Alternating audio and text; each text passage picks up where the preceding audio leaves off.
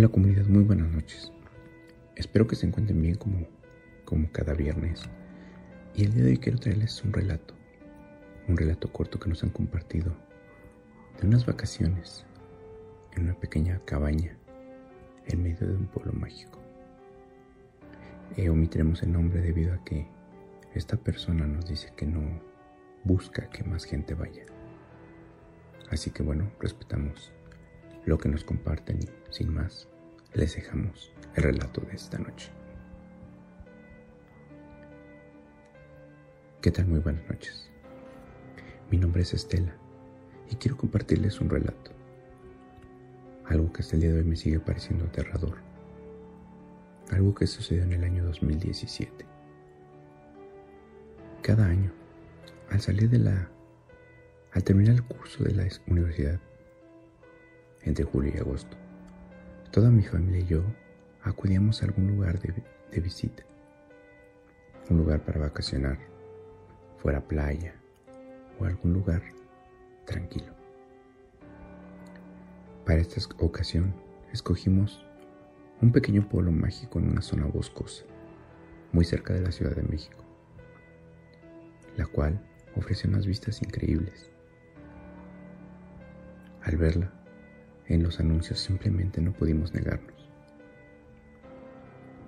A mí como me gusta la fotografía y es una materia que veo en la universidad, me pareció sumamente interesante así que llevé mi cámara para tal vez tomar un par de,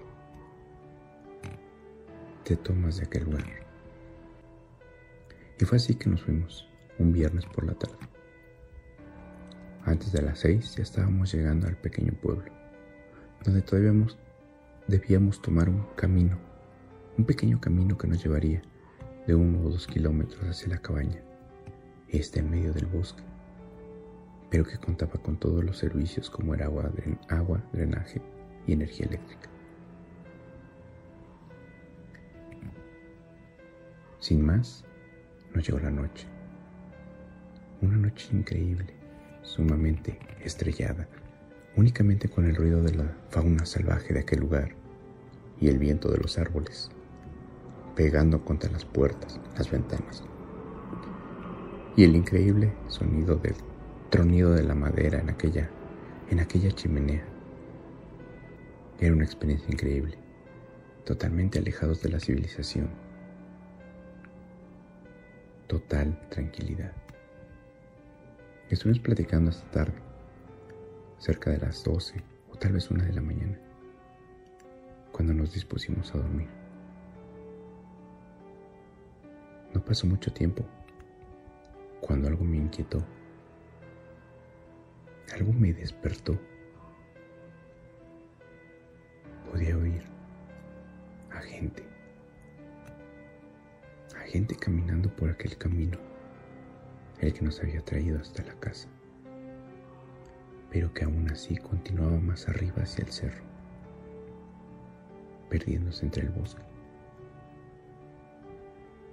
Me levanté lentamente y me asomé por una de las ventanas. En esta pude ver, como si se tratara de una especie de peregrinar, bellas siluetas siluetas moviéndose lentamente sobre aquel camino. Lo extraño es que, pese a que traté de darles forma, únicamente pude ver siluetas de color negro,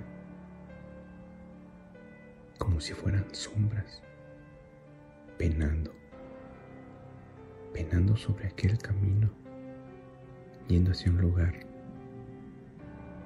en la nada.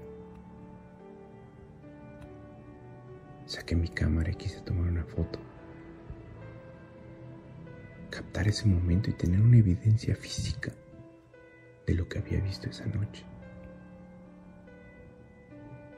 Pero entonces algo me heló la sangre. Pude ver claramente cómo una de esas cosas se percibe, percató de mi presencia. Pude ver cómo se detuvo Pude ver cómo giraba su cabeza en dirección hacia la ventana donde yo estaba agazapada, únicamente en un pequeño rincón de aquella ventana.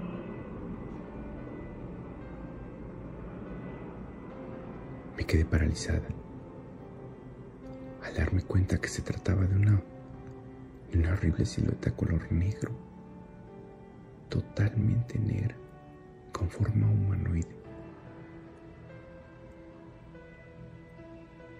Se abrió su boca y un aterrador grito salió de esta. Salió mi papá, mi mamá y mi hermano, diciendo qué sucede. Mi papá inmediatamente prendió las luces exteriores. Giré rápidamente la cabeza para ver, pero ahí ya no había nada. No lo imaginé, ya que el resto de mi familia también escuchó aquel grito. Aquel grito que nos despertó a todos y que nos congeló. Fue un grito sumamente aterrador. Tratamos de tranquilizarnos y nos quedamos en la pequeña salita, junto a la chimenea. Les platiqué lo ocurrido. Estoy segura de que me creyeron. Así, mi papá dijo que debíamos descansar. Se hizo un momento de silencio. Y entonces pudimos escuchar unas voces unas voces como si se tratara de un rezo, unas voces que venían de afuera, de aquel camino. Pero les puedo asegurar que esas voces eran humanas. Se, se oían unas voces roncas, gruesas, y unas palabras que parecían no tener forma. No era un idioma conocido. Me tapé los oídos y mi familia hizo exactamente lo mismo que yo. Empezaron a rezar y nos quedamos ahí hasta que la mañana llegó. Al salir el sol todo fue diferente. Nos asomamos, pero no había una sola señal, una sola marca en el piso de aquella gente que yo había visto.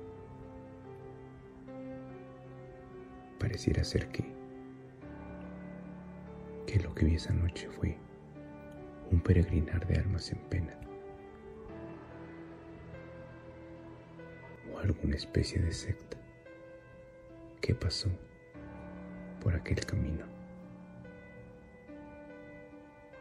una experiencia que definitivamente no quisiera volver a repetir. Muchas gracias por contar mi relato.